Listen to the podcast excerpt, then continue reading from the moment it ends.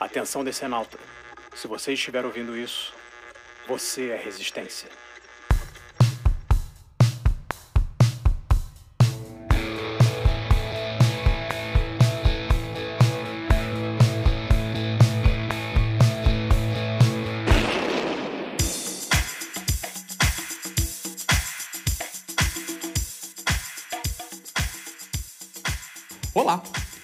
Seja bem-vindo, meu glorioso Decenalta, desse multiverso campeão de audiência que é DC Comics. Eu sou o Renato e você está sintonizado novamente no podcast da Boa Resistência DC.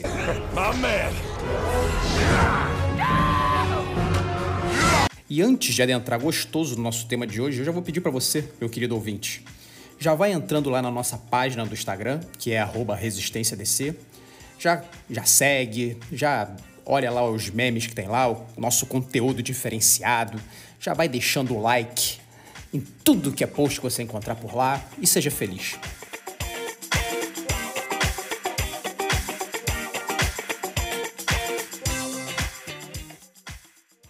O assunto de hoje é Zack Snyder. Mas não Zack Snyder, Zack Snyder. O assunto de hoje é a saída de Zack Snyder do universo DC nos cinemas.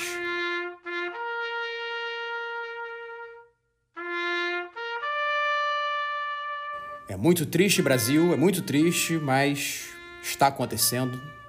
Já foi batido martelo. E Zack Snyder está fora.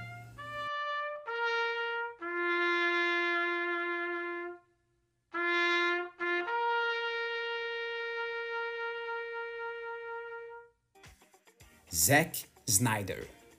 Gênio visionário incompreendido ou só um usuário de filtro de Instagram alçado à categoria de cineasta?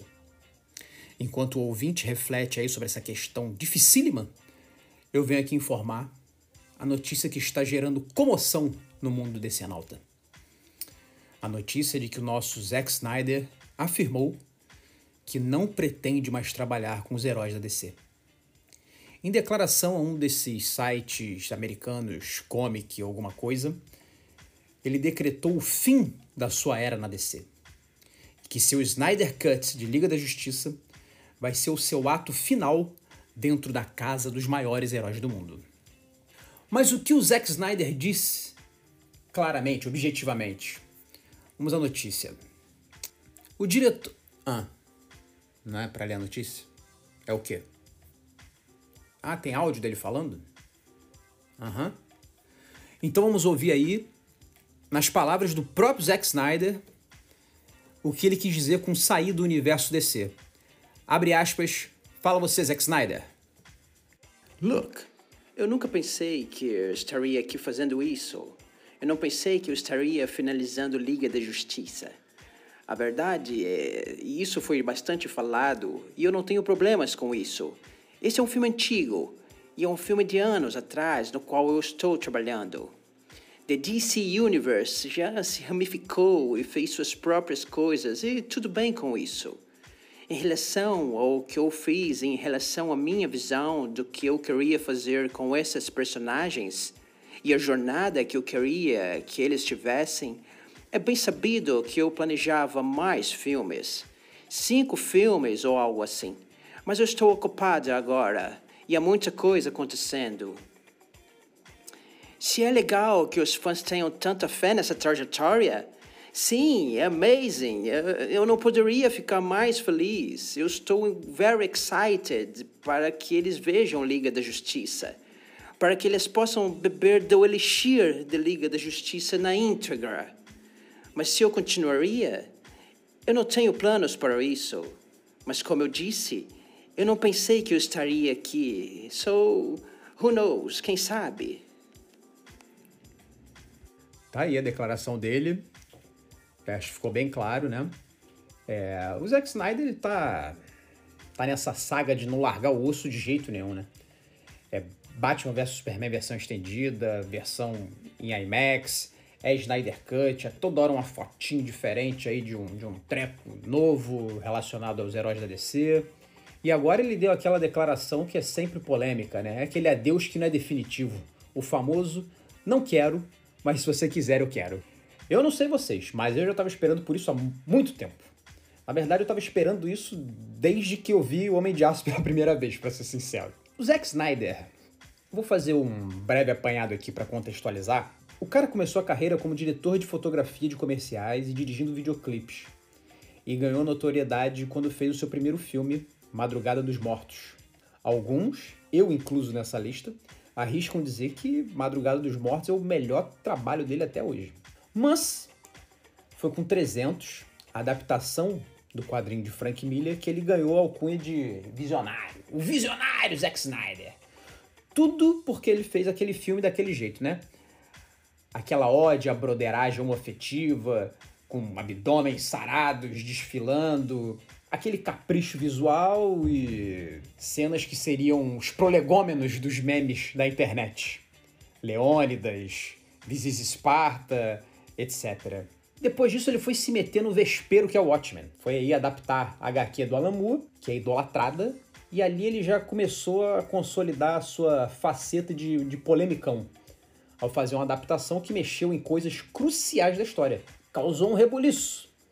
Causou. O pessoal ficou louco quando viu o filme. Os fãs arrancaram os cabelos do cu, foi gente xingando no Twitter, gente brigando com a web namorada. É, foi um inferno. Mas a sua abordagem realista, que estava ficando em alta na época, e principalmente por causa daquele estilo visual, a galera aplaudiu, né? Levou o grande público, a maior parte do público, levou em conta só essa parte visual e tudo mais. Com 300 e o Watchmen no currículo, foi um pulo aí para o Warner chamar ele para tentar revitalizar o Superman, que estava encostado desde a recepção morna do Superman o Retorno. Então, não me perguntem como, mas de alguma forma ele foi parar na direção do filme do maior herói da história. Basicamente, porque ele entendia de visual e mandava bem nas cenas de ação. E o que ele tentou fazer dentro desse universo que ele estava criando foi dar essa roupagem sombria, barra realista, assim, os heróis, né?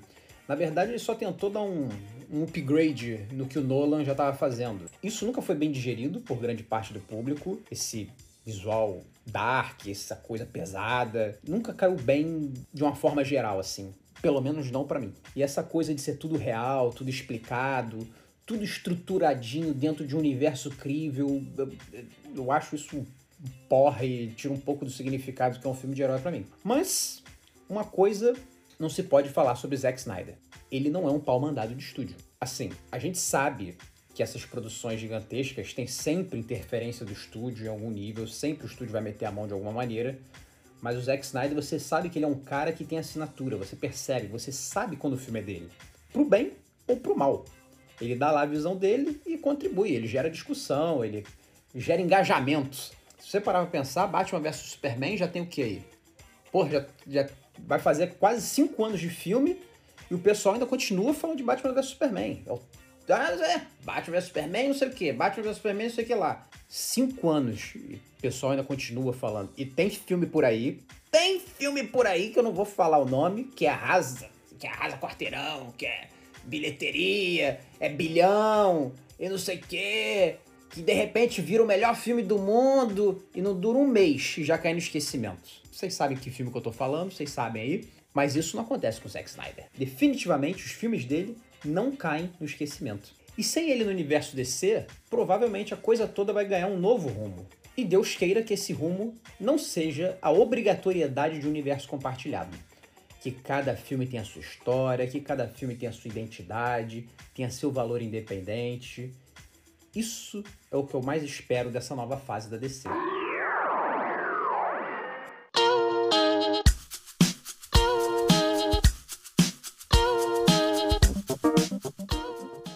Agora eu vou recorrer novamente ao meu camarada Ângelo Cinéfilo, arroba Ângelo Cinéfilo lá no Instagram. Sigam ele lá, que ele é inteligente, ele é cheiroso. Além de um profundo conhecedor de Zack Snyder, ele é muito mais ponderado do que eu. Então, Ângelo, vamos, vamos trocar uma ideia. Fala, Renato. Fala aí, amor. Mais uma vez, agradecer aí pelo convite, né? A casa é Participar sua. Participar novamente aqui do podcast da Resistência DC.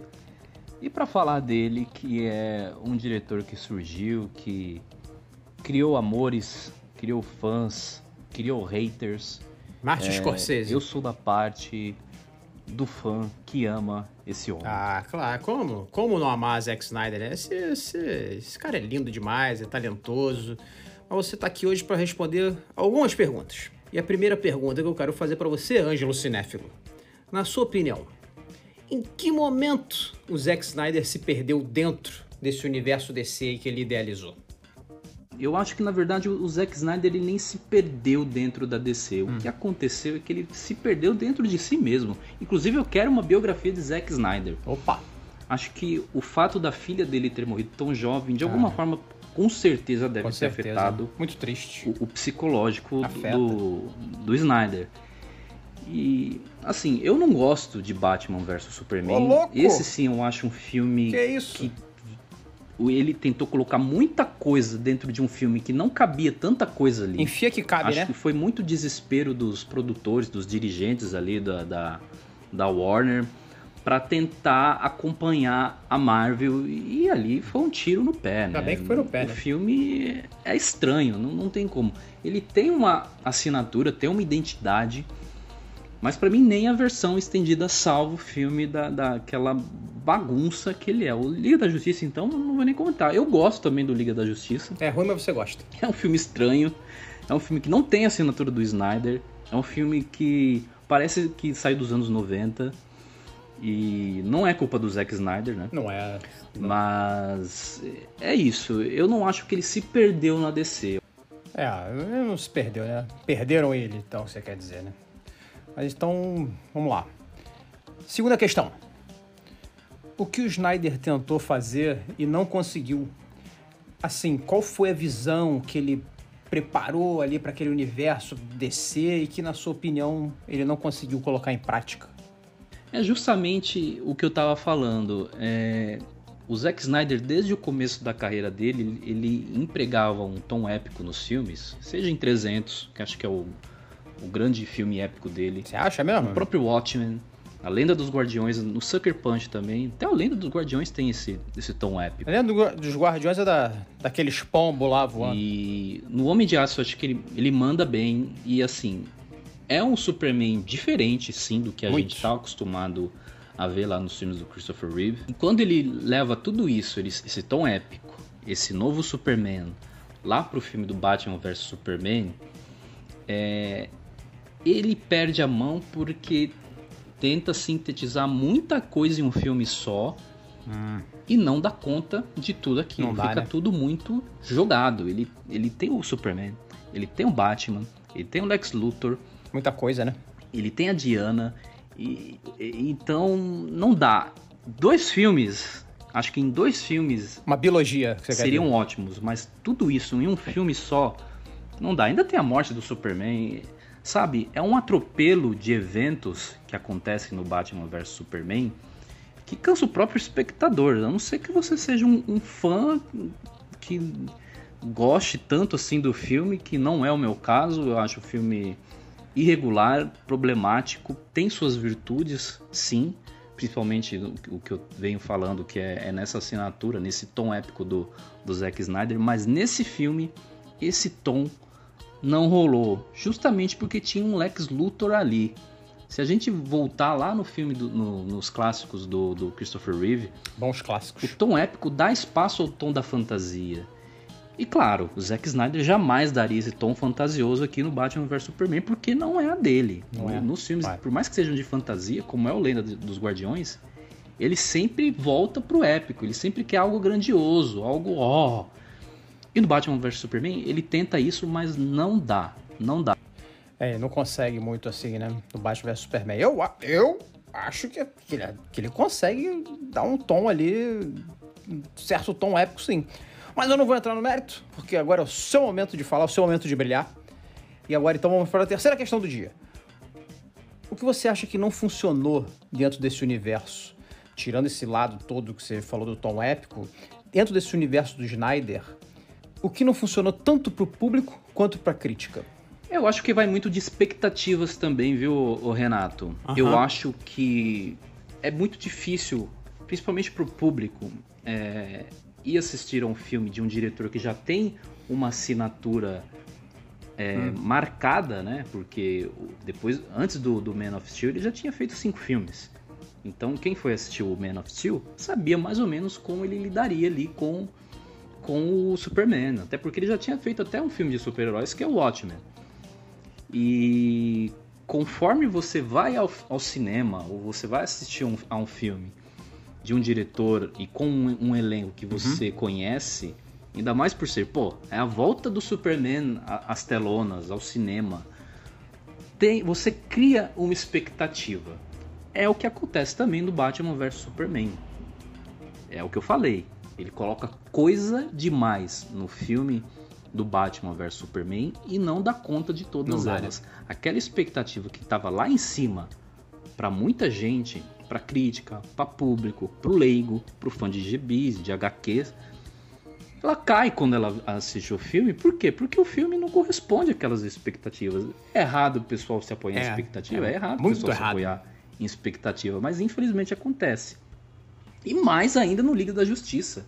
Porque aí esse é um filme que desvirtua completamente do tom do Zack Snyder e tem muita falha também. Tem. Enfim, é, é, essas produções da, da DC, para mim, se assemelham ao que foi a trilogia nova, novíssima da, de Star Wars. Mal planejadas, falta planejamento. É, falta, falta, falta planejamento, sim. Faltou planejamento, é verdade. É, e faltou planejamento também nesse lance do Snyder Cut, que é a última pergunta que eu vou fazer para você. O que devemos esperar desse Snyder Cut? E o que devemos esperar para os próximos filmes da DC sem Zack Snyder? É, eu creio que o Snyder Cut é mais um legado positivo ou negativo. Isso positivo ou negativo, muito antes pelo contrário. O Zack né? Snyder pode deixar para o futuro da DC, né? Positivo por quê? Porque é algo que a, que a DC vai usar a, a vai usar HBO mesmo. Max para lançar um filme, algo que a Disney tá fazendo ali também com, com o Disney Plus. Então vai ter de novo essa guerra. Guerra Santa. Mas agora eu vejo uma guerra muito mais parelha, muito mais lado a lado, porque os dois vão fazer praticamente ao mesmo tempo. Torço para que seja positivo pelo fato de ser um material que o Zack Snyder assina, né? Não é à toa que a gente chama é. de Snyder Cut. Não é à toa. É algo muito autoral. Muito. Que se não vai aos cinemas, vai chegar para todo mundo e é um material que já estava aí, que todo mundo estava pedindo. É, teve petição online. E que se o, o, o Joss Whedon estragou, é a oportunidade do Zack Snyder confirmar aquilo que ele afirmava, né? Olha só, Pegaram o meu filme, destruíram o meu filme, aquele não era meu filme. Esse aqui é o meu filme. É a chance. É a história que eu quero contar para vocês. Eu torço muito para que não seja um legado negativo. Que poderia ser, né? Pode vir a ser, tipo, ó, não adianta. Ele tentou, tentou, tentou mostrar que ele, que ele tinha feito algo muito melhor e não lançaram e agora que ele foi lançado não é tudo isso. Eu espero que não. Aí, aí vira chacota, não, né? Porque o Zack Snyder, ele não merece isso. Não, ele não merece isso, não. Ele mere... O Zack Snyder merece o mundo, merece todo o sucesso, merece um Oscar. O cara, o cara é demais, deve ser o melhor diretor da, da sua geração. Eu sempre disse isso. O cara tende de visual, tende de cena de ação. Ele. O cara, o cara manda bem demais. Infelizmente, é isso, né? A vida tem ciclos. É um ciclo que se encerra para descer. É um ciclo que se encerra na carreira do Snyder. E fica o talento dele aí como legado para nossa geração. Talento dele como diretor. E. Quê? Ah, como assim? Que Electra? Quem é essa? Aquela lá da Jennifer Garner? O Zack Snyder tá cotado para dirigir Electra, aquela personagem lá de vermelho. Ah, mano. Ô, Zack Snyder, muito obrigado pelos serviços prestados, tá? Você é um péssimo diretor, nunca achei você isso tudo, nunca achei que você valia alguma coisa. É só esse negócio aí de, de filtro, de slow motion. Você pega suas coisas. É, muito obrigado. Vá com Deus, vá pro inferno, vá pro diabo te carregue. Dirigir filme de Electra, eu, hein?